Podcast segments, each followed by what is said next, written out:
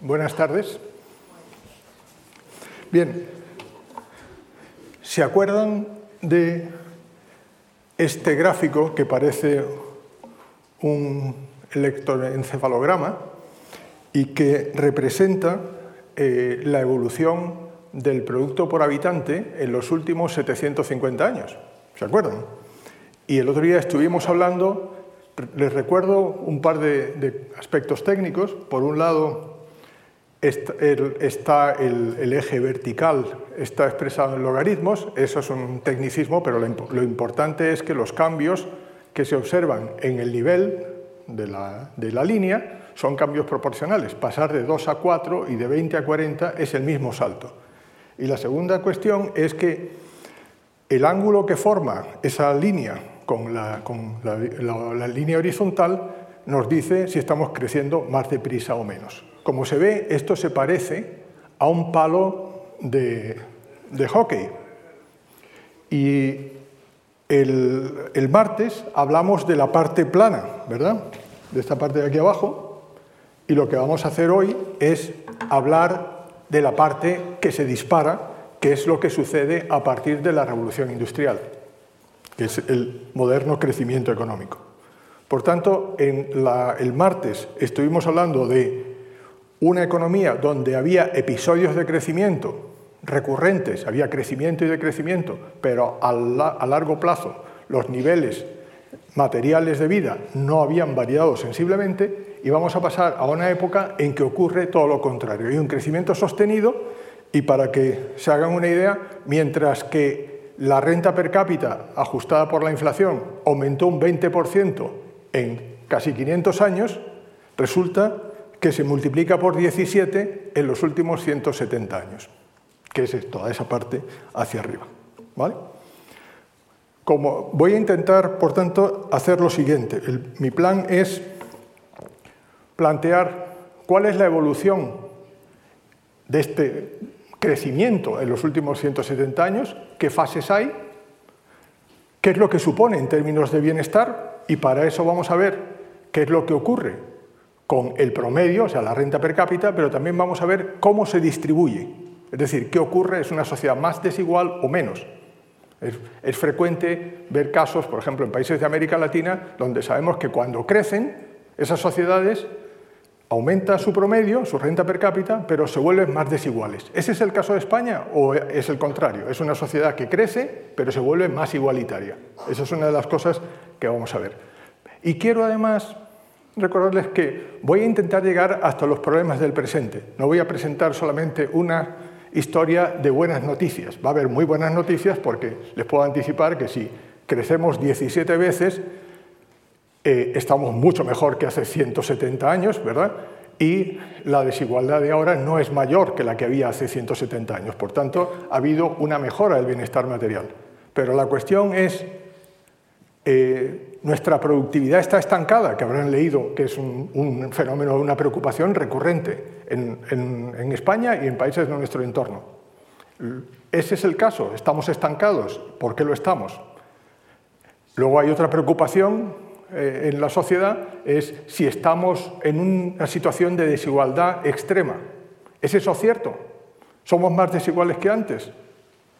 Y por tanto, mi propósito es eh, plantear estas cuestiones. Voy a empezar, como hice el otro día, lo que llaman los economistas de manera parsimoniosa, que es en, lenguaje eh, normal muy pesado, porque voy a ir fase por fase.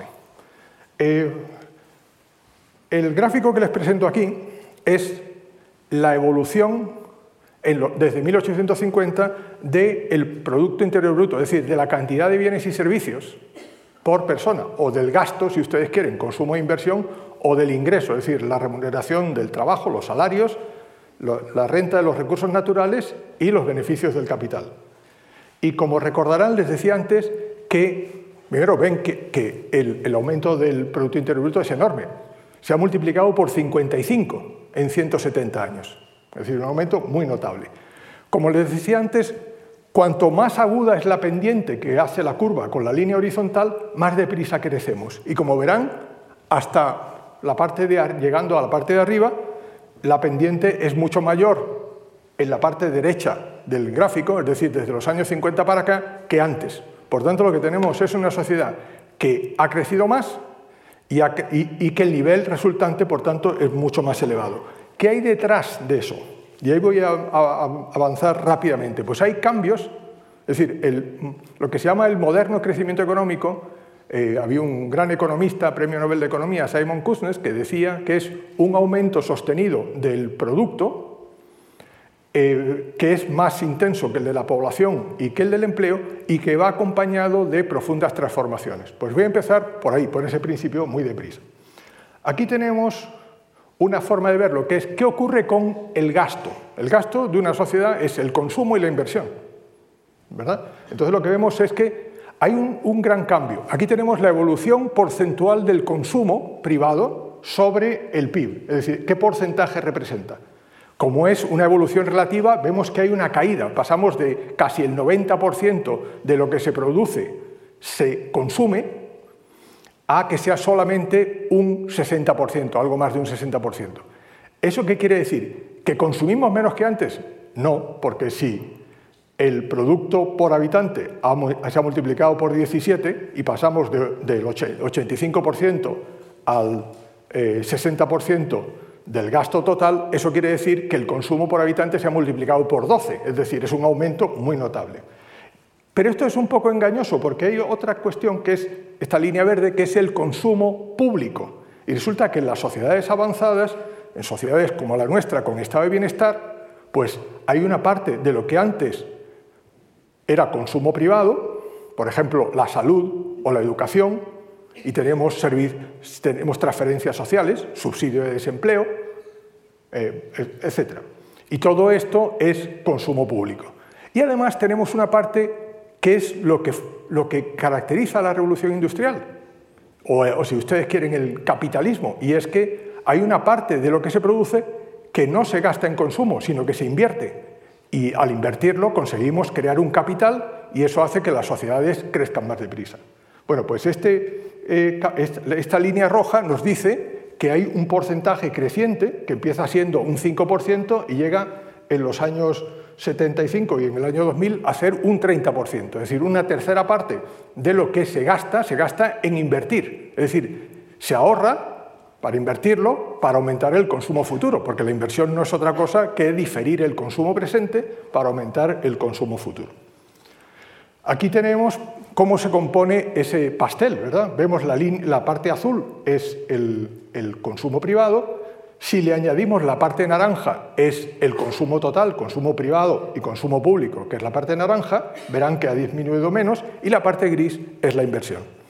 Y por otro lado, esto lo podemos ver también, podemos hacer otra comparación que es interesante, y es observar que lo que se llama en el argot económico formación bruta de capital fijo, es decir, lo que llamamos inversión, la inversión aumenta, pero si la comparamos, por ejemplo, con la exposición de la economía a, la competencia internacional, aquí lo vemos en la línea punteada en rojo, con las importaciones, veremos que evolucionan de manera paralela, a pesar de que el comercio, como pueden imaginarse, a partir de la crisis del 29 durante la guerra civil y en los años de la autarquía, los años 40 y primeros 50, se retrae, por eso ahí es esa caída que observamos aquí de la línea roja. Pero lo que observarán es que hay un gran paralelismo en la evolución de ambas cosas. Es decir, porque la exposición a la economía internacional va acompañada con la llegada de capital y con la llegada de ideas. Es interesante observar, para terminar, que la evolución de las exportaciones, que es la línea punteada verde es paralela, pero hay algunas interesantes diferencias. Por ejemplo, cuando la línea roja supera la línea verde, como en este punto que estoy marcando, que son los años a mediados del siglo XIX, los años 20 o ahora los años 50 eh, a 75, estas son fases de fuerte inversión de capital. Y esto está relacionado también, hay una parte importante en estos momentos de inversión extranjera. Y por eso observamos que se importa más que, se, que se exporta. Sencillamente importamos más de lo que exportamos porque estamos importando maquinaria, estamos importando eh, materias primas y eso nos lo permite una entrada previa que ha habido de capital. Por tanto, ese supuesto, esa, supuesta anomalía que es tener un déficit eh, en la balanza de pagos por cuenta corriente es una buena señal. Quiere decir que somos capaces de endeudarnos porque estamos, nos están prestando y nos están prestando cuando estamos creciendo. ¿verdad? La otra cuestión que les quería plantear es que si lo vemos desde el punto de vista del de, eh, producto, es decir, de qué es lo que se produce en el país, también hay un cambio muy importante, que es cómo la agricultura, aquí tenemos lo que aporta al valor añadido la agricultura, cómo la agricultura, de ser prácticamente la mitad de la producción, pasa a ser menos del 5%. Cómo la industria, que es la línea punteada roja, pasa de ser menos del 15% a los años 60 a ser un 30%. Y quizá les sorprenda que la línea roja a partir de desde se estanca hasta los años 90 y a partir de los años 90 desciende. Esto para, muchas personas salta la alarma de la desindustrialización, pero este es un fenómeno perfectamente normal en los países desarrollados, porque son sociedades posindustriales, donde no solamente hay construcción, que es la línea punteada azul, sino hay un aumento enorme de los servicios. En España siempre los servicios tuvieron mucha importancia y no tengo tiempo ahora para remontarme a ello, pero tiene que ver con lo que les hablaba el otro día de los efectos de la plata, la llamada enfermedad holandesa, es decir, el hecho de que tuviésemos una gran capacidad de compra, pero tuviésemos problemas para vender, porque teníamos unos precios altos y por tanto nos especializamos en bienes no comercializados internacionalmente, en construcción y servicios. Por tanto, pero lo que ocurre es que hay un gran cambio de servicios tradicionales a servicios modernos, modernos transportes, moderna distribución, modernas finanzas. Si lo vemos desde el punto de vista del empleo, tenemos prácticamente la misma figura. Una reducción de la agricultura, un aumento de la industria y luego una contracción y sobre todo una sociedad de servicios. Por tanto, Hoy día los servicios representan, como saben ustedes, tres cuartas partes de la actividad económica y cuatro quintas partes del empleo. ¿Por qué les he, dedicado tanto tiempo a hablarles de esto? Porque la consecuencia, la conclusión de todo esto es que ese aumento tan fuerte del Producto Interior Bruto va acompañado de estas profundas transformaciones, confirmando la idea de Kuznets. Y el resultado es que la línea azul aquí la tenemos comparada con la línea del PIB, la línea azul es el producto por persona y esto es el producto total, esto es descontando el crecimiento de la población. Y por tanto, como ven, aumenta también mucho, pero hay dos, tres grandes fases. Hasta mediados del siglo XIX, hasta mediados del siglo XX, desde mediados del siglo XIX, el crecimiento es más lento, se duplica el nivel en 100 años, pero es un crecimiento lento. Luego hay una gran aceleración, como ustedes conocen, de los años 50 a mediados de los 70, y luego se desacelera desde los años, eh, la segunda mitad de los 70 hasta la crisis financiera global del 2008. Pero aún así, para que se haga una idea, el año 2008 los niveles de vida eran el doble de los del 75. ¿Eh? Vivíamos dos veces más, es decir, con Franco vivíamos peor, no mejor. Y luego lo que se produce naturalmente entre la, crisis financiera global del 2008 al 13 y el COVID, pues es ese estancamiento que vemos ahí arriba.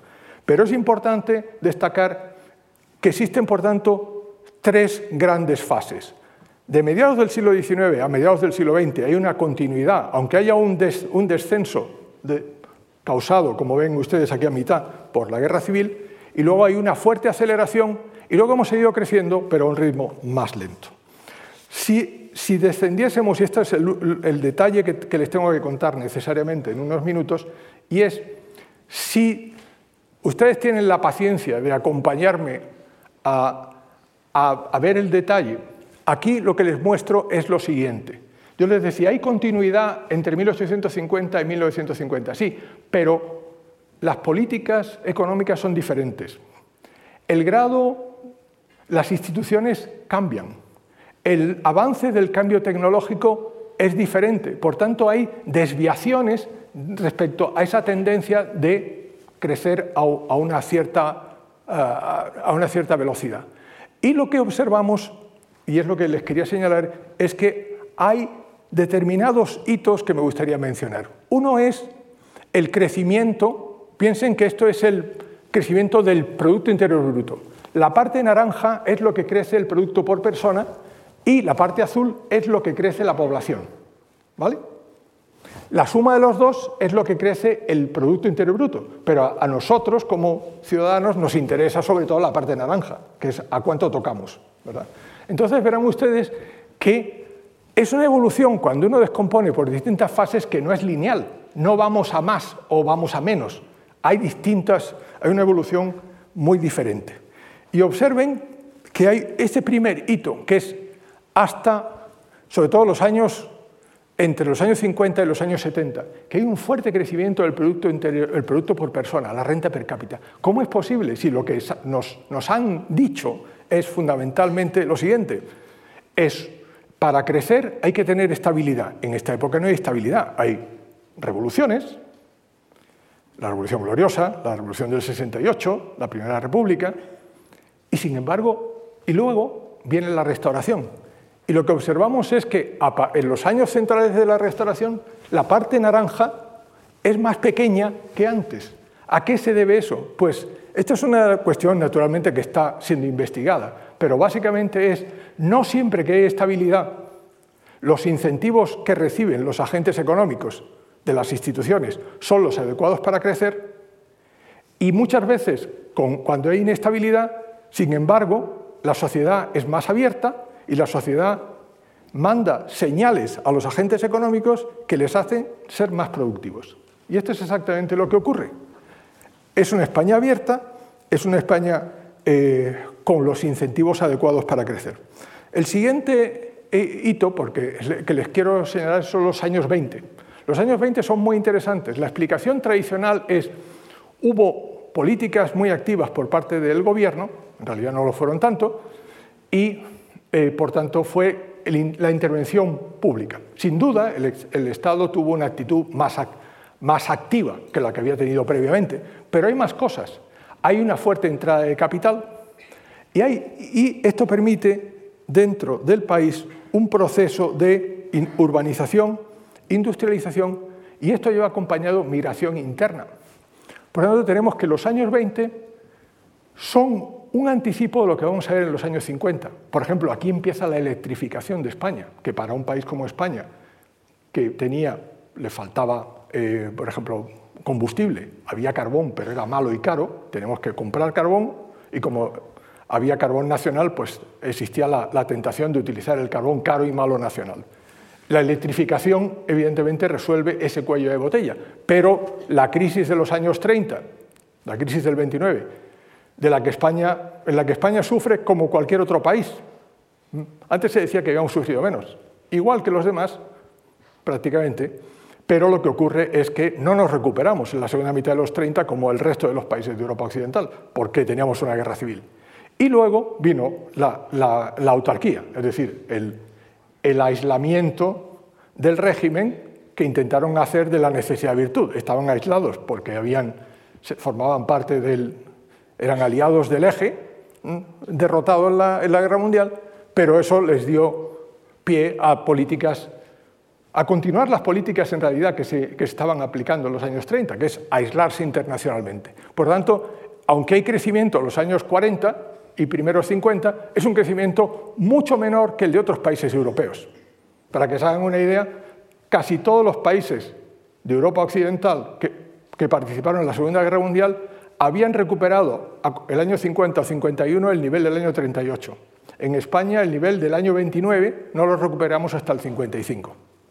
¿Eh? Por lo tanto, esto nos da una idea del el desfase. Pero lo que sí es interesante es observar que en los años 50, desde principios de los primeros, mediados 50, hasta el año 75, en esos 20 años largos, hay un crecimiento que no lo había habido antes.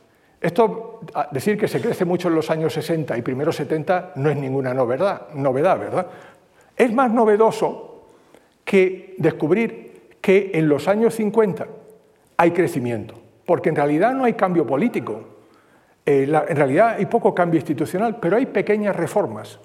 Y luego hay un elemento muy importante, que es lo que Óscar Calvo, un economista español que trabaja para el, Banco Mundial hoy día, eh, ha estudiado y que es interesante, que son las consecuencias no anticipadas de los acuerdos de cooperación con los Estados Unidos. Los acuerdos con los Estados Unidos, evidentemente, para los Estados Unidos era tener una base militar frente al comunismo. Para las autoridades franquistas era, evidentemente, tener apoyo para hacer viable su régimen que estaba en peligro. Pero hubo una parte de cooperación tecnológica. Y esa parte de cooperación tecnológica en un país que estaba aislado desde antes de, la, crisis del 29, de la economía internacional, supuso un gran influjo de tecnología, aunque fuese obsoleta, era mejor que la que teníamos. Pero sobre todo, lo más importante, lo que subraya Óscar Calvo, es que dio confianza a los agentes económicos, que les hizo pensar en que la economía era viable. Y esto es parte de la, de la historia. Y luego tenemos este último periodo, que es eh, naturalmente la transición del 76 al 85, yo lo considero una década de transición económica, porque es una transición del franquismo, que a pesar de que se había abierto cautelosamente, seguía siendo una economía muy aislada internacionalmente y muy regulada y muy intervenida. Por tanto, eso era difícil, una economía encorsetada, adaptarse a un mundo a una economía internacional abierta. Pero además coincide con la crisis internacional de las crisis petrolíferas.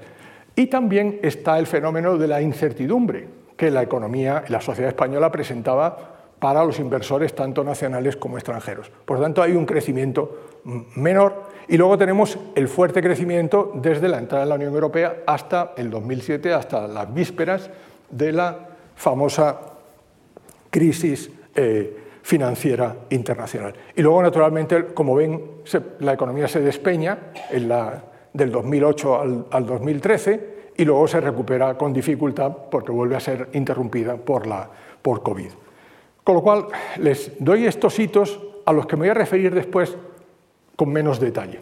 Bien, ¿se acuerdan que el otro día les planteaba, es importante cuánto crecemos, pero cuál es el contexto? ¿Se acuerdan que les decía, hay fases recurrentes, pero crecimos hasta, eh, eh, hasta mediados del siglo XIV, volvimos a crecer hasta finales del siglo XVI, volvimos a crecer en el siglo XVIII y principios del siglo XIX, pero también nos atrasamos.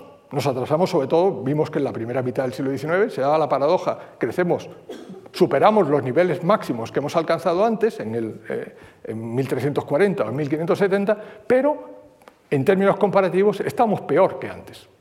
Por lo tanto, la, la, pregunta es pertinente para una época en que la economía española crece mucho, pero crecen también las, las que están alrededor.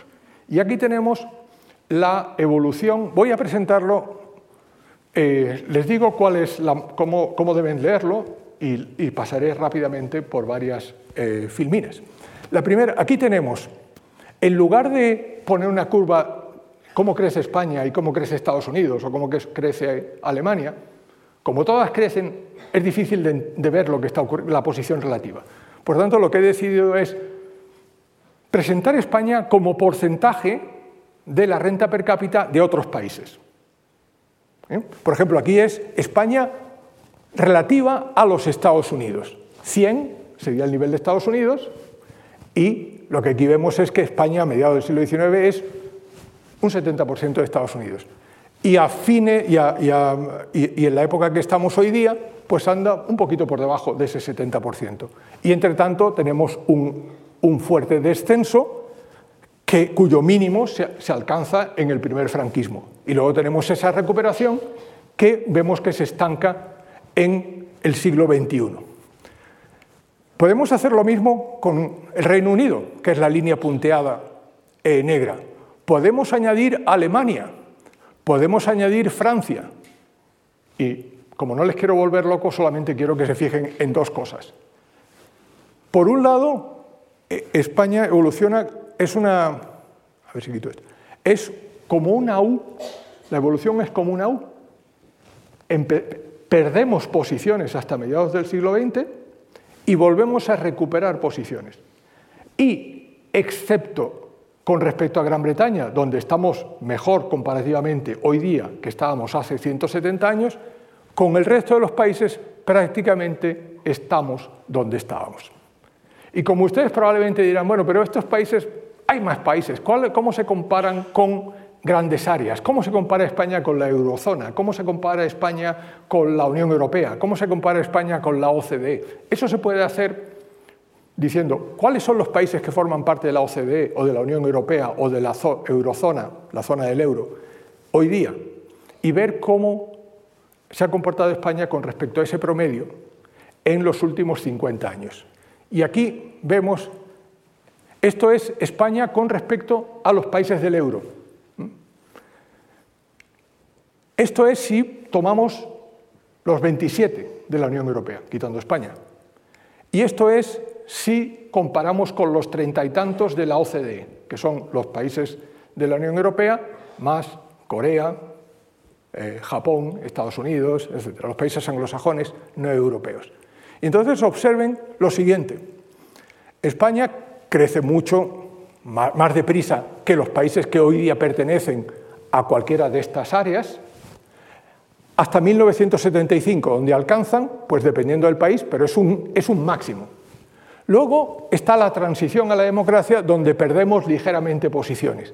Y luego, desde la entrada en la Unión Europea hasta 1992, tenemos un gran ascenso.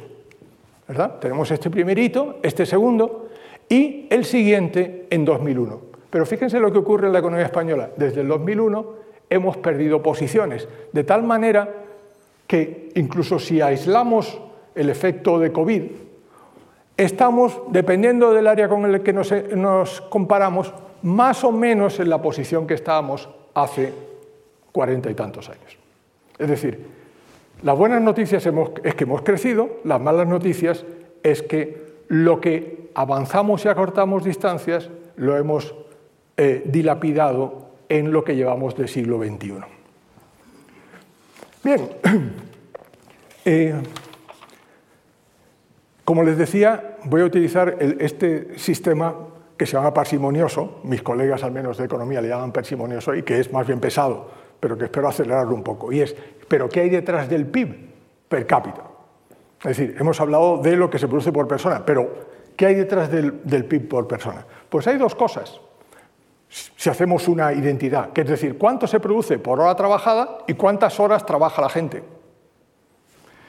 Y aquí podemos ver la evolución en azul del producto por habitante y en rojo del producto por hora trabajada. Como ven, la línea roja punteada comienza desde más abajo y llega al mismo punto. ¿Eso qué quiere decir? Que crece más deprisa. ¿A qué se debe?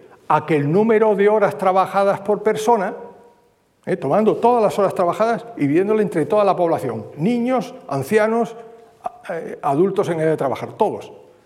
Para que se hagan una idea, a mediados del siglo XIX se trabajaban unas mil horas por persona. Hoy día se trabajan unas 700, ¿vale? si hacemos esa división. ¿Qué es lo que ocurre? Que como somos más ricos, valoramos más el ocio. El ocio es lo que en la jerga de los economistas se llama un bien de alta elasticidad renta. Es decir, cuando somos más ricos, demandamos ocio más que proporcionalmente. ¿Vale? Por tanto, em, es decir, podríamos, si, trabajásemos mil horas por persona, seríamos todavía más ricos, pero seríamos más infelices, ¿verdad? No, no tendríamos el ocio que tenemos. Y por tanto, aquí lo que se puede decir es que el producto por habitante ha aumentado porque lo que producimos por hora ha aumentado todavía más, que nos ha permitido ese aumento con más ocio.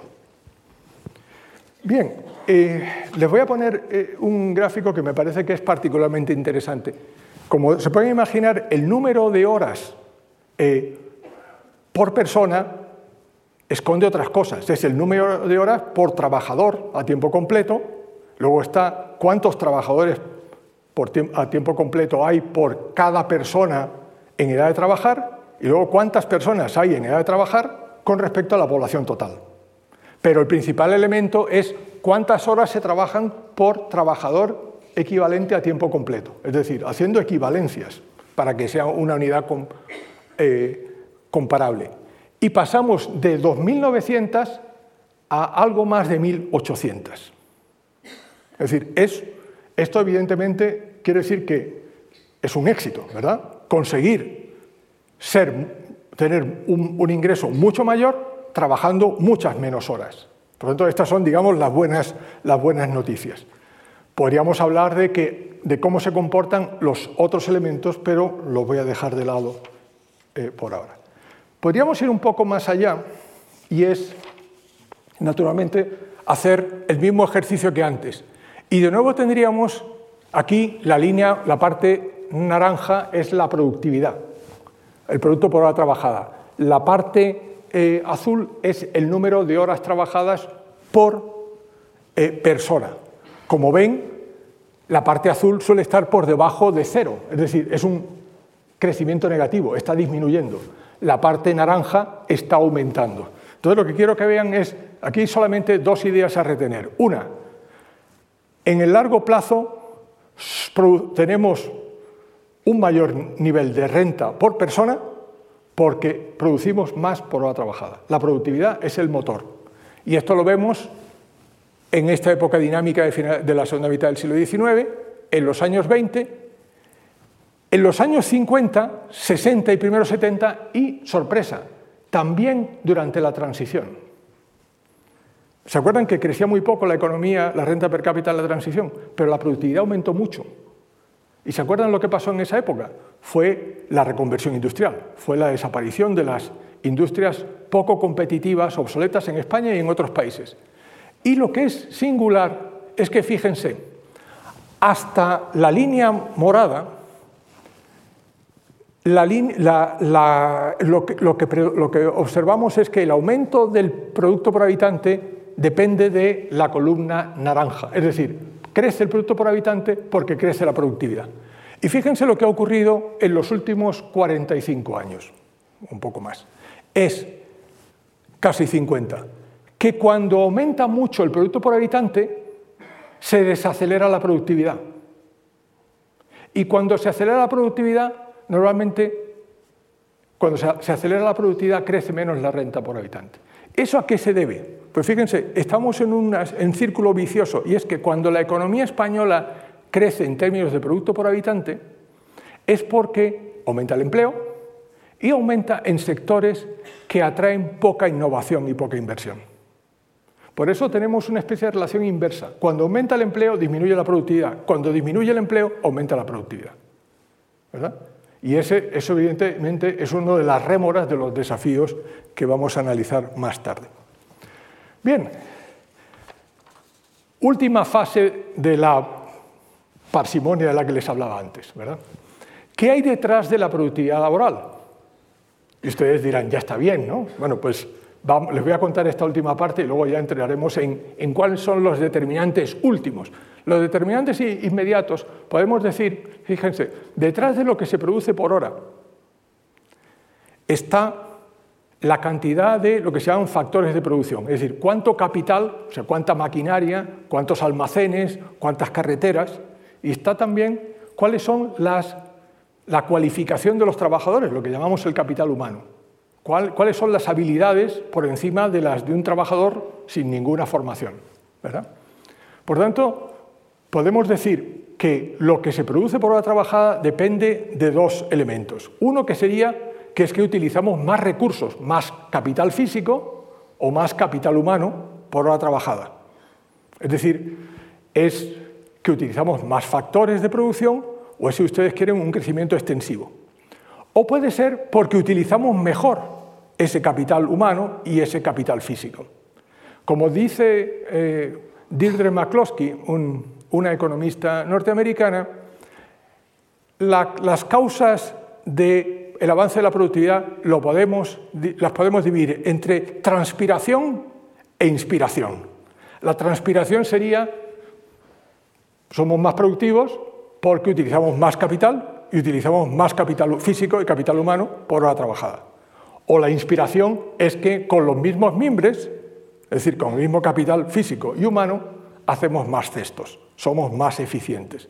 Claro, a estas ganancias de eficiencia es lo que se llama ese palabra que habrán leído alguna vez, que es la productividad total de los factores, son las ganancias de eficiencia. Es hacer más mimbres, hacer más cestos con los mismos mimbres.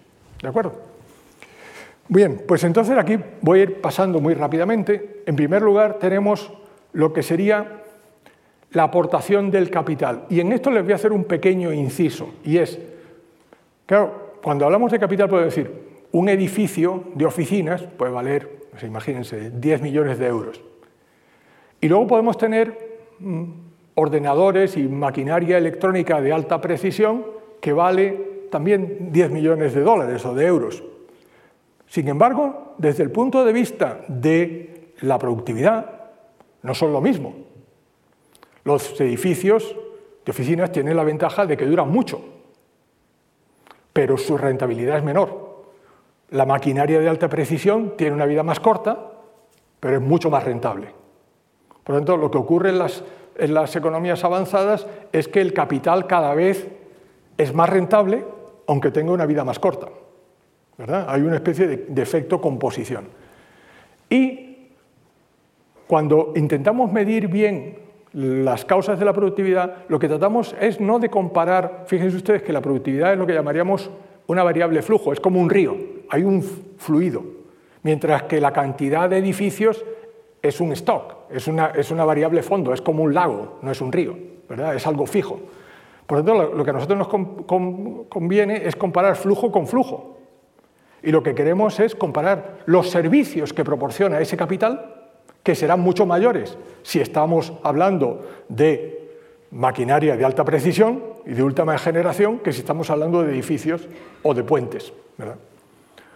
Y aquí tenemos lo que ocurre con los servicios de capital por hora trabajada. Fíjense qué aumento tan notable, aunque hay un estancamiento hay una desaceleración a finales del siglo XX y comienzos del XXI, solo comparable con lo que ocurre en los años 30 y 40 y primeros 50. Si hacemos lo mismo para el capital humano, el capital humano aquí está medido como la remuneración adicional que tiene la cualificación de una persona por encima de la remuneración que tiene una persona sin cualificación. Eso es, digamos, las habilidades se remuneran. Esa remuneración de las habilidades es el capital humano. Y aquí vemos que en España, pese a que la educación haya aumentado tanto, sin embargo, llevamos unos 30 años donde el capital humano está estancado. Porque claro, la educación, a pesar de que nos insistan una y otra vez que es una inversión, también la educación es un bien de lujo, un consumo de lujo.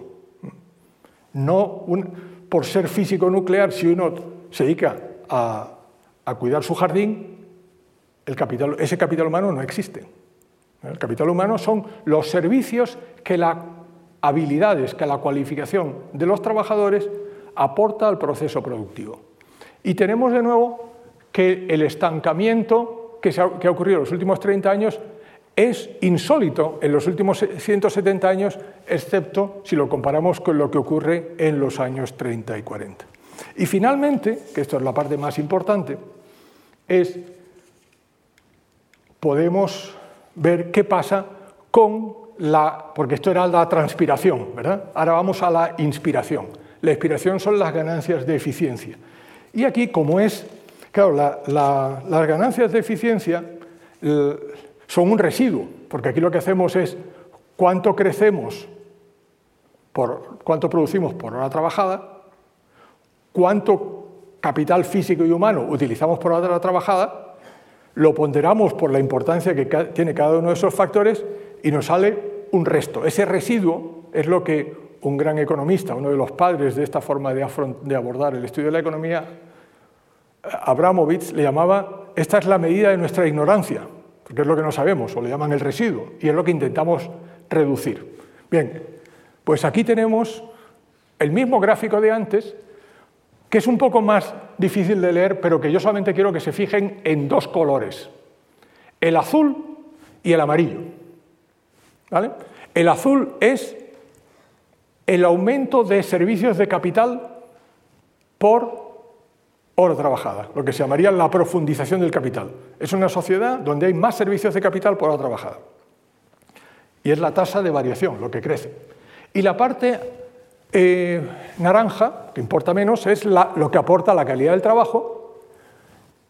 Y la parte amarilla es lo que es el residuo, esas ganancias de eficiencia. Entonces, fíjense que hay una primera, primera etapa, esta etapa de la segundo tercio, sobre todo, del segundo tercio, si ustedes quieren, del siglo XIX, tercer cuarto, donde vemos que la parte amarilla es tan grande o más que la parte azul.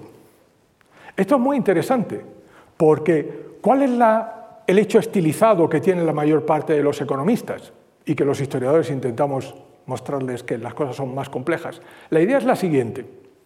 En las sociedades menos desarrolladas crecemos porque hay mucha transpiración. Es decir, utilizamos más capital físico y humano. Y poco a poco vamos aprendiendo a ser más eficientes. Y hay una segunda fase en la que crecemos porque utilizamos mejor el capital físico y humano que tenemos. ¿Verdad? Esto tiene lógica, es decir, es un aprendizaje. Primero hacemos lo más costoso. El caso típico sería, imagínense, las economías del este asiático, Corea, Taiwán. ¿verdad? Sin embargo, las cosas son más complicadas porque cuando vamos a la historia, y esto no solamente ocurre en España, ocurre en otros países para los que existen datos, tenemos un episodio muy interesante que son los años, los años de los 50, 60, 70 y parte de los 80 del siglo XIX, donde la, no solamente la aumenta la productividad porque se utiliza más capital, es que porque se utiliza mejor el capital físico y humano. Tenemos un segundo episodio que son los años 20, los años 20 no son esa caricatura que, le gustaba a, muchos eh, eh, defensores de la dictadura de Primo Rivera como una especie de, antecesor del, franquismo, ¿verdad? Es la intervención del Estado, el aislamiento, porque en realidad no era una economía tan aislada como nos hace pensar, porque hay una entrada fuerte de capital es una economía más conectada internacionalmente de lo que pensamos, donde hay fuertes ganancias de eficiencia. Y luego fíjense, los años 50, desde los primeros mediados de los años 53, 54 hasta el 75, también más de la mitad de, o, la mitad del, del avance de la productividad del trabajo se deriva del aumento de la eficiencia. Y una sorpresa en la transición, perdón, a ver si soy capaz de irme para atrás. En la transición a la democracia tenemos, bueno, como ven soy una calamidad, pero eso, es ser analógico, es el problema eh, que tenemos algunos. Verán ustedes que del 76 al 85 no solamente hay un aumento de productividad del trabajo, basado en que utilizamos más capital físico y humano, sino también lo utilizamos mejor esa parte amarilla, es, no es tan importante como antes, pero sigue siendo importante. Y fíjense las malas noticias a partir de 1986. El año 86 es interesante en España, primero porque es el principio de un crecimiento, recuerden ustedes que después de la transición a la democracia, esa década que yo considero amplia, ahí entramos en la Unión Europea, es cuando las ciudades españolas se vuelven tan habitables y tan agradables como son ahora, es cuando el país se moderniza, formamos parte de la Unión Europea, pero es un crecimiento sobre todo extensivo, es transpiración, no es inspiración, es la línea azul. Utilizamos más capital físico y humano. A eso le ayuda naturalmente que ya nuestra prima de riesgo es menor porque formamos parte de Europa. Eh, eh, por tanto, el capital nos sale más barato. Pero no estamos creciendo porque seamos más ingeniosos en el uso del capital físico y humano.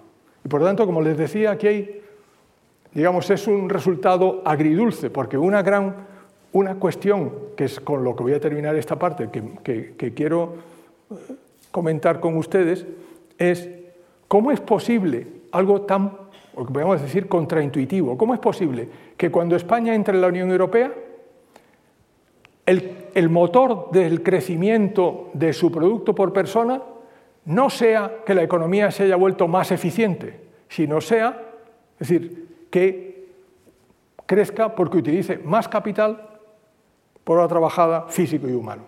Es decir, más transpiración y menos inspiración. ¿Cómo es posible que eso ocurra? Y déjenme, antes de pasar a analizar eso, que es con lo que terminamos esta sección, decirles algunos datos de resumen. En los 175 años que estamos considerando, la mitad del crecimiento de la productividad fue más capital por hora trabajada y un tercio fue mejor uso, uso más eficiente del capital físico y humano. Pero esto no sigue ese, ese esquema esa idea estilizada que les decía al principio, primero crecemos sobre la base de utilizar más recursos y luego sobre la base de utilizarlos mejor. Porque eso fue la historia hasta 1975, con estos episodios excepcionales de los años 20 o los años, estos finales del siglo XIX. Lo sorprendente en el caso de España es que después de haber pasado esa segunda fase en la que crecemos porque hemos aprendido a ser más eficientes, volvemos a crecer sobre la base de que utilizamos más recursos. Hemos pasado de crecer sobre la base de inspiración a crecer sobre la base de transpiración. ¿Por qué ha ocurrido esto? Y aquí tenemos, este es el, resumen, si ustedes quieren, esta es la evolución de la eficiencia en la economía española. Fíjense cómo es muy superior hoy día a la que era en el siglo XIX y la primera mitad del siglo XX. Cómo creció espectacularmente hasta los años 90 y cómo desde los años 90 se ha estancado. Y esto, por tanto, no es algo que en este país, eh, donde vemos las cosas siempre en el corto plazo, sea culpa de este gobierno porque somos de izquierdas o de este gobierno porque somos de derechas, sino es un fenómeno que abarca a todos, porque esto empezó en la última un gobierno socialista, un gobierno conservador, otro gobierno socialista, otro gobierno conservador, otro gobierno socialista. Es decir, esto es un problema estructural de la economía española y es que estamos a un nivel alto de desarrollo, pero nuestro crecimiento se basa en que usemos, logremos utilizar más capital físico y humano. Cuando sabemos que el capital humano que resulta del sistema educativo, pues es bastante débil. Es decir, no se el tener más años de educación universitaria no se está traduciendo en tener más, eh, mejores habilidades por parte de la, de la fuerza de trabajo. Luego, aquí hay un problema realmente interesante. Fíjense que el, único periodo comparable serían los, que es peor aún, claro, que serían los años 30, 40 y primeros 50. Es el único Mm, época comparable. Por tanto, para terminar esta sección, ¿por qué se ha desacelerado la productividad en los últimos 30, 35 años? ¿A qué es debido? Fíjense, este es el mismo gráfico de antes que les ponía por periodos anual. ¿vale? Desde 1954 al año 2019. He quitado el 20 porque es un año, el año del COVID, y el año 21 hay debate sobre los datos. Habrán visto ustedes que el, Instituto Nacional de Estadística ha revisado los datos de contabilidad nacional, pero hasta el 2019 todo el mundo los acepta. Verán que hasta finales de los años 80 la parte amarilla de la columna de cada año es mucho mayor que la parte azul. Y desde finales de los años 80 la parte amarilla o ha desaparecido o está por debajo de cero, es negativa. Por tanto, este es un fenómeno incontestable. Hay una desaceleración de la productividad. ¿Por qué es? Y aquí tenemos, naturalmente, hipótesis que han sido más o menos investigadas, pero como les decía en la sesión del martes, el problema de la investigación es que nos planteamos una pregunta, la respondemos y en la respuesta, con la respuesta surgen dos o tres preguntas nuevas y que por tanto nos crea la inseguridad de que cualquier resultado que obtenemos es en realidad una hipótesis para el trabajo siguiente. Es muy difícil decir nada de manera concluyente. Por lo tanto, en las investigaciones que están actualmente en curso, no solamente las que hacemos mis colaboradores y yo, pues hay distintas hipótesis. Si lo queremos poner en, en los términos más benévolos posibles, podríamos decir, hombre, una razón para que se haya desacelerado o para que no crezca la productividad es que lo difícil ya lo hemos hecho, es decir, ya hemos reasignado recursos, ya hemos pasado gente del campo a la ciudad, hemos reducido la agricultura y aumentado la industria, hemos reducido la industria más eh, eh, retrasada y, nos hemos concentrado en la industria más moderna, ya eh, tenemos servicios modernos, es decir, ya hemos hecho los cambios difíciles y, por tanto la reasignación ya no nos, no nos da más juego. Hay otra posibilidad y es decir, bueno, es que en realidad hay una frontera tecnológica que, digamos, serían el nivel tecnológico de Estados Unidos. Conforme hemos ido avanzando, nos hemos ido acercando a la frontera y cuando llegamos a la frontera ya dependemos del crecimiento de todos los demás. Y ustedes han oído hablar de que hay en los países occidentales, los países desarrollados, ha habido una desaceleración de la productividad. Y se debate si es que está mal medida, si es un problema de que es más difícil innovar que antes, etc. Bien. Entonces, claro, la pregunta es, bueno, a lo mejor resulta que lo que nos ocurre en España es inevitable porque es lo que les ocurre a los demás. Hay una manera de contrastarla, que es la siguiente, que les voy a presentar aquí. Fíjense, este es un diagrama de dispersión. En el eje horizontal está el nivel de productividad, producto por hora trabajada, en 1990. Los de menor productividad están a la izquierda, los de mayor productividad están a la derecha. ¿vale? Este es el nivel de productividad en el año 90. Y en el eje vertical es lo que la productividad ha crecido entre 1990 y, 2019, la, la, eficiencia, digamos, la productividad total de los factores. Entonces, verán ustedes que, hay una línea de puntos rojos. Esto, hasta digamos, hasta más o menos por aquí, nos muestra algo que es completamente razonable, y es que cuanto menor era el nivel de productividad inicial, más ha sido el crecimiento. Esta línea que podemos decir que, es descendente, o si quieren ustedes utilizando la jerga, que tiene pendiente negativa, lo que nos refleja es convergencia. Los países con menor nivel de productividad son aquellos en los que la productividad avanza más deprisa. Pero llegamos a un momento en que esta curva se aplana y de hecho, en lugar de descender, comienza a crecer. ¿Dónde está España?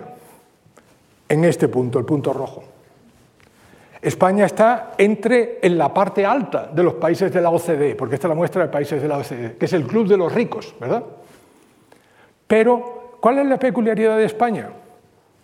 Que, está, que crece, ha crecido en los últimos 30 años mucho menos que países que tenían su mismo nivel de productividad o un nivel superior de productividad. Por tanto, la excusa de que es que nos hemos acercado a la frontera tecnológica y por tanto ya no podemos crecer más deprisa, no es cierta, porque países que estaban que tenían un nivel de productividad mayor en el año 90 han crecido aún más deprisa. ¿Cuál es la explicación entonces? El siguiente paso. Y aquí hay, no se pueden imaginar la cantidad de trabajos de investigación interesantes. Hay unos que dicen, claro, ¿qué explica entonces la desaceleración de la productividad? Y unos dicen, bueno, pues esto es que se ha invertido mal, no se ha invertido en investigación y desarrollo, ni es invertido en capital intangible, es decir, en patentes, marcas, etc. O somos, tenemos una, explotamos de manera inadecuada las nuevas tecnologías porque nuestra mano de obra no está bien cualificada. O hay otros que señalan, bueno, es que en realidad lo que ocurre es que por razones de diverso tipo, los recursos se han asignado a empresas que atraen menos innovación en construcción, servicios. Pero esto en el fondo, si se paran a pensar, son explicaciones inmediatas. ¿Qué es lo que finalmente hace que utilicemos peor nuestra, que tengamos trabajadores peor formados o que no invirtamos en I+D o en capital intangible o que eh, invirtamos en empresas que atraen poca innovación y poco eh, capital de última tecnología. Pues esto evidentemente tiene que ver con los incentivos. Y aquí es donde hay algunas avenidas o pistas de, investigación. Una es, ¿cuál será el papel de la falta de competencia en los mercados de productos y de factores para explicar esto? ¿O hasta qué punto las restricciones a la libertad económica, en el sentido de los aumentos de regulación y de eh, mala definición de los derechos de propiedad pueden ser la causa. Y naturalmente yo no les puedo dar la respuesta, pero sí les puedo mostrar algo que me parece inquietante. Y es, esta es la evolución en azul de la productividad total de los factores, que como ven se aplana a partir de finales de los 80, y la línea punteada es la evolución de la libertad económica, entendida como ausencia de coerción e interferencia en las decisiones de los agentes económicos. Es decir, mala definición de los derechos de propiedad, eh, inestabilidad monetaria, inestabilidad de precios, eh, exceso de regulación, eh, un largo, etcétera. Y les puedo, como esto el caso español no es único, les puedo contar lo que en un caso análogo para Italia los autores decían. Entre los, obstáculos, traduzco, institucionales que conducen a una mala asignación de los recursos están los desincentivos fiscales y regulatorios, la centralización de las relaciones laborales, es decir, los convenios por sector y no por empresa, la ineficacia del sistema judicial y de la administración pública a la hora de asignar recursos. ¿Les suena, verdad? Bueno, pues esta es una, es una avenida de investigación importante. Bueno, para, pero como ven, yo les cuento a ustedes una historia y al final les planteo preguntas para justificar que no soy capaz de darles una respuesta adecuada. Y, déjenme, puesto que me quedan tres minutos, déjenme que me alargue unos minutos más. Me, he portado mucho mejor que el martes. ¿eh? Déjenme que me alargue un poco más porque les prometí plantear otra cuestión y es cómo se ha distribuido el crecimiento, ¿verdad? Porque ya saben eh, ese, viejo chiste de, si tenemos un pollo y somos dos, tenemos medio pollo para cada uno, pero esto es una, digamos, una distribución perfecta. Eh, cómo se ha distribuido ese crecimiento. Toda esta historia, con todos los claroscuros, pero que es una historia de éxito, de los últimos 170 años, ha llegado a la mayor parte de la gente. Les, anticipo que sí, pero también les quiero comentar algunas, de las dificultades que encontramos. Fíjense, la, desigualdad, como dice un amigo mío, es un animal muy grande y unas veces le vemos es como un elefante. Unas veces le vemos la pata, las patas, otras veces le vemos eh, la trompa, otras veces le vemos la cabeza, pero normalmente no lo vemos entero. Y, eso hace que nuestra percepción de la desigualdad varíe, y varíe entre nosotros y varíe a lo largo del tiempo. Por ejemplo, los economistas clásicos, Marx, Ricardo, tenían la idea de que la desigualdad era el bache o el desnivel que existía entre los ingresos medios de los propietarios, capitalistas y terratenientes, y los trabajadores, porque los trabajadores vivían a nivel de subsistencia y no había grandes diferencias de ingreso entre ellos. Por tanto, era la diferencia entre ser propietario y no serlo. Eso es lo que marcaba la desigualdad. Esto es lo que en términos modernos llamamos la distribución funcional de la renta, es decir, cuál es la participación de las rentas del trabajo en la renta nacional. Pero claro, esta es la interpretación del siglo XIX y las cosas han cambiado. Pero si vemos un gráfico con este concepto, esto es, son las rentas de la propiedad, es decir, las rentas del el capital y de la tierra, como porcentaje de la renta nacional. Fíjense que es como una U, una parte es como una U al revés. Aumenta en el siglo XIX, aunque hay periodos de descenso, hasta la Primera Guerra Mundial. Hay una caída muy interesante en los años 20 y primeros 30 España es un país que se vuelve más, eh, según este cuadro, pero, lo contaré más tarde. Y finalmente, sorpresa, tenemos un aumento de la participación de las rentas de la propiedad dentro de la renta nacional en desde los años 80 en adelante. Si esto, que es la, la, como lo verían los economistas clásicos, ¿cuál sería la moraleja de aquí? ¿Cuál sería la conclusión? Es, bueno, hemos tenido una evolución como una U, es decir, ha aumentado la desigualdad, ha disminuido, y de repente en los últimos 40 años la desigualdad ha explotado y tenemos una desigualdad muy grande. Pero, ojo, hay una parte de... Esta es la interpretación de los economistas clásicos. ¿Cuál es la interpretación que tenemos hoy día? Es una interpretación más matizada porque hay más elementos en juego. El gran economista Simon Kuznets, del que ya les he hablado, eh, y que hizo todo tipo de estudios, entre otros fue pionero de la contabilidad nacional y pionero de los estudios de desigualdad, él decía, estudiando los Estados Unidos a mediados del siglo XX, decía, Mientras que en el siglo XIX era el bache entre rentas de la propiedad y rentas del trabajo lo que marcaba la desigualdad, ahora es la dispersión de las rentas del trabajo. ¿Cómo es eso? Decía, pues sencillamente, en una sociedad tradicional no hay trabajadores cualificados y no cualificados. La mayor parte son cualificados y tienen un nivel de, ingreso bajo. Por tanto, la desigualdad es pequeña. Pero cuando la gente pasa del campo a la ciudad, de la, de la agricultura a la industria, a medida que esto ocurre, hay cada vez más trabajadores cualificados, pero siguen siendo una minoría y por tanto lo que ocurre es que la dispersión de los ingresos aumenta. Y por tanto lo que hay es que conforme vamos desarrollándonos, la desigualdad crece, hasta llegar a un punto de saturación donde todos los trabajadores son cualificados y entonces la desigualdad comienza a disminuir.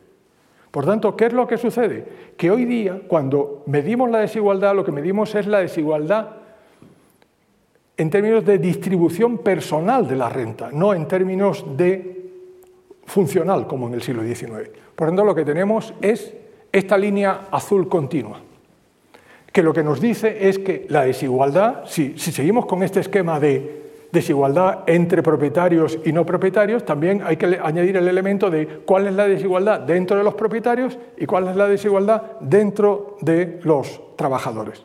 Y el resultado es la combinación de ambos.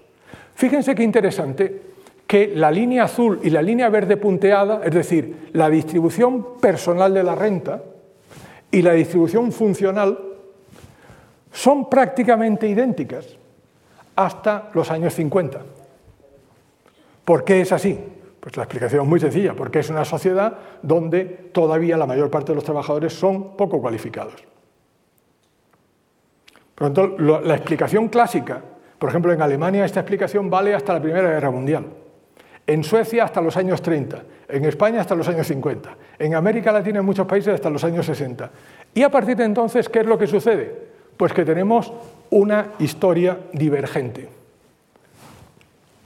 Fíjense cómo se dispara el desnivel entre rentas de la propiedad y rentas del trabajo, la desigualdad medida en términos de distribución funcional de la renta, como harían los economistas clásicos, y desciende y luego se estanca la desigualdad personal de la renta.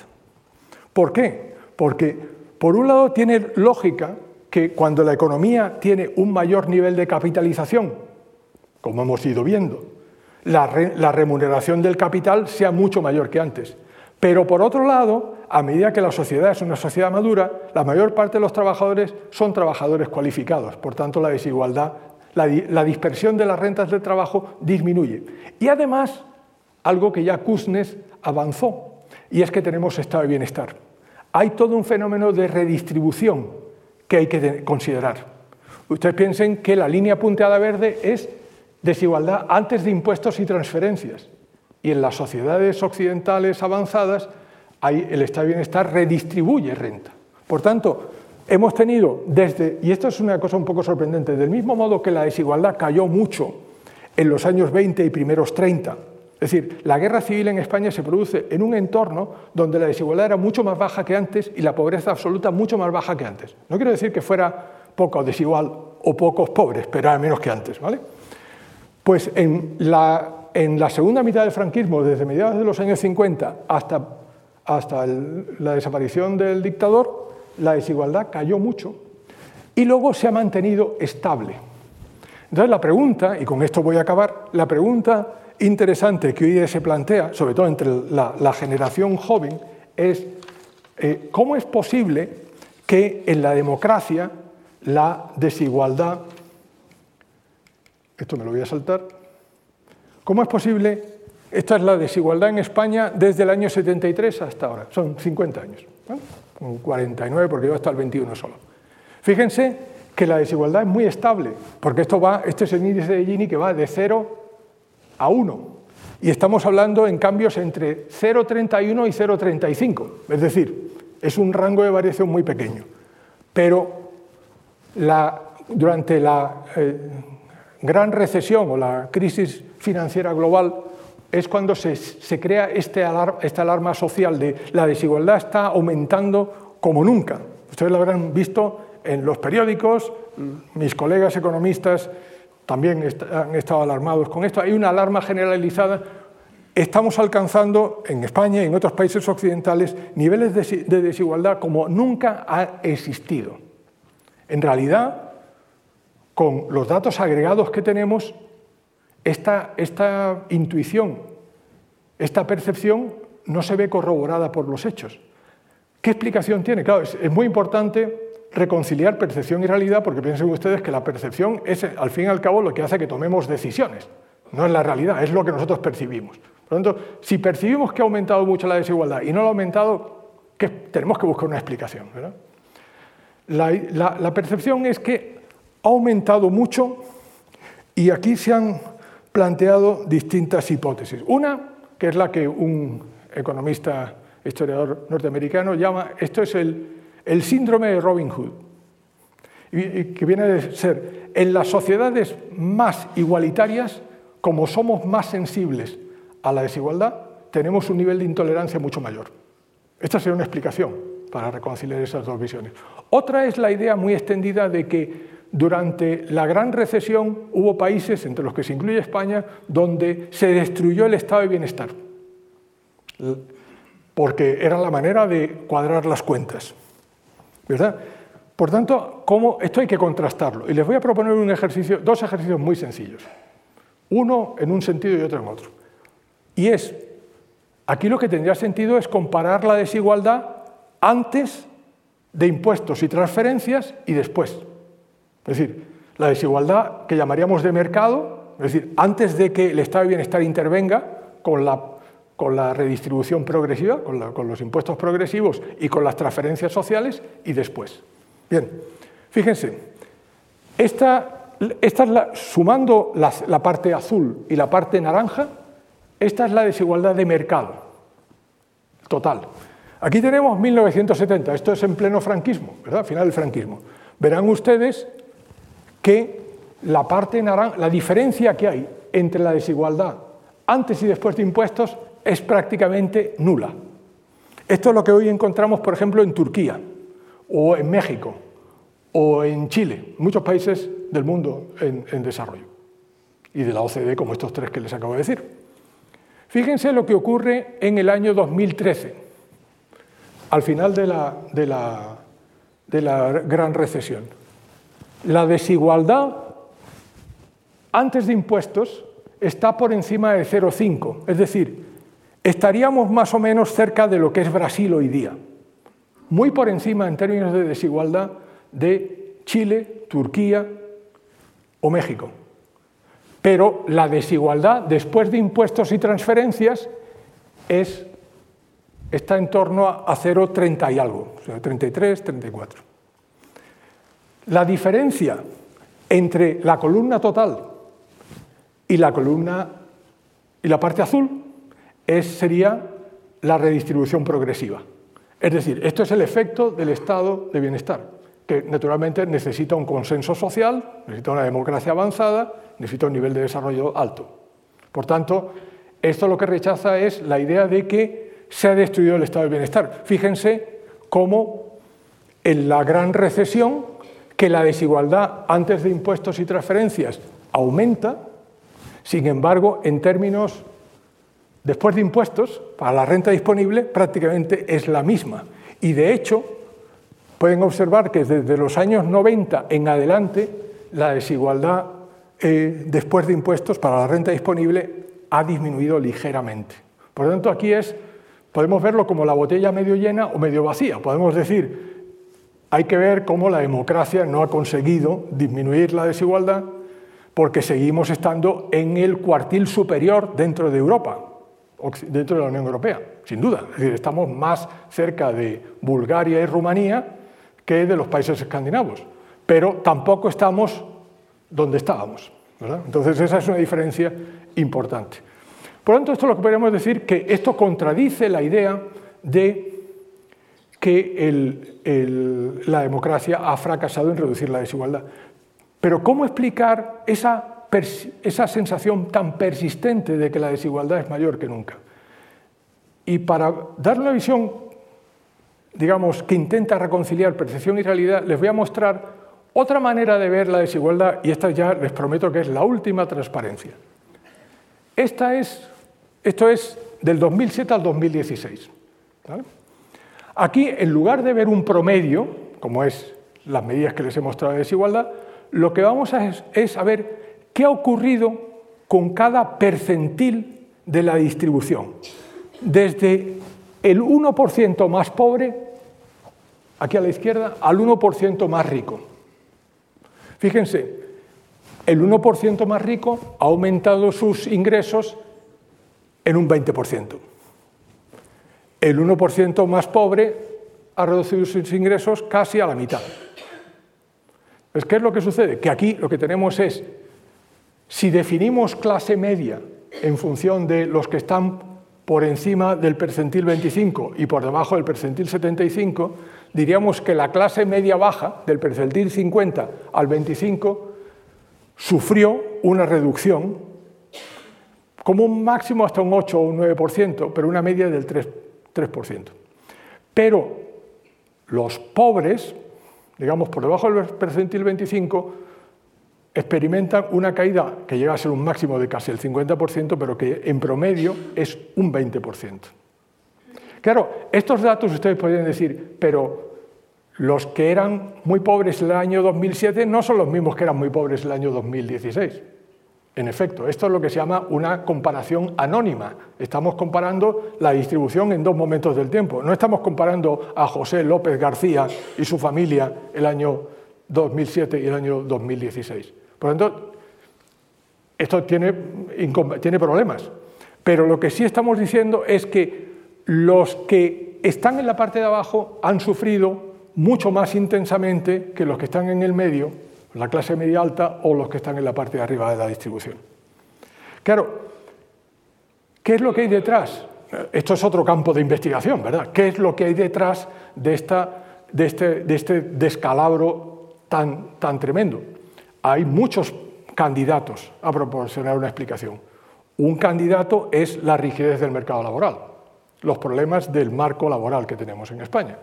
Porque piensen ustedes que es una economía, pese a las reformas que se han ido haciendo, donde cuando hay una crisis, normalmente no es que bajen los salarios, es que el ajuste es vía cantidad. Lo que ocurre es que aumenta mucho el desempleo.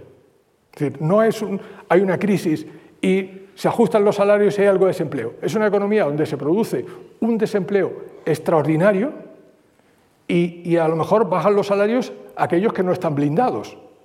Para los varones funcionarios como yo, o jubilados, o en este caso actualmente pensionistas, varones eh, de cierta edad, totalmente blindados. Puede haber una crisis y es muy difícil que nos toquen el salario, pero evidentemente esto a los jóvenes y a, las mujeres que han entrado más tarde en el mercado laboral les, les ha afectado mucho más. Por tanto, con esto no quiero decir que toda la historia que les he contado antes no sea cierta y que hay esta tensión entre percepción y realidad pero que la percepción tiene un fundamento, sin duda, está, está avalado por el hecho de que cuando se ha producido la gran recesión, el efecto que ha tenido sobre la parte baja de la distribución ha sido terrible. El asunto es, ¿a eso le podemos llamar desigualdad o le podemos llamar pobreza, a lo mejor? Pero, digamos, eh, con, con esto termino, quiero decirles que en la historia que les he tratado de contar, eh, las conclusiones son bastante más positivas de, lo que estoy concluyendo en estos momentos. Creo que se puede decir que en los últimos dos siglos, en los últimos 175 años, la renta media por persona ha mejorado y eso ha mejorado porque ha aumentado la productividad. Y la productividad ha aumentado porque se ha hecho un uso más intenso y más eficiente de los recursos disponibles. Y también podemos decir que en las épocas en, que la economía ha sido más dinámica, particularmente en los últimos 100 años, la distribución ha mejorado. Por lo tanto, no solamente el promedio ha mejorado, sino que se han reducido las desigualdades. Y esto está conectado a que hemos sido una sociedad mucho más abierta a las ideas, no solamente a los bienes y a los productos internacionalistas, sino también a las ideas. Y por tanto, se puede decir que el, balance es, es, un balance positivo, pero que hay esos claroscuros y esos desafíos que, son inquietantes y que son inquietantes sobre todo para las próximas generaciones. Es cómo volver a crecer sobre la base de la eficiencia y no sobre la base de, la mayor utilización de recursos, es decir, cómo crecer sobre la base de la inspiración y no de la transpiración, y cómo hacer que ese crecimiento reduzca las diferencias sociales, que también, como vemos, del mismo modo que está estancada las ganancias de eficiencia en los últimos 30 años, tenemos estancada la el nivel de desigualdad en los últimos casi 50 años. Muchas gracias.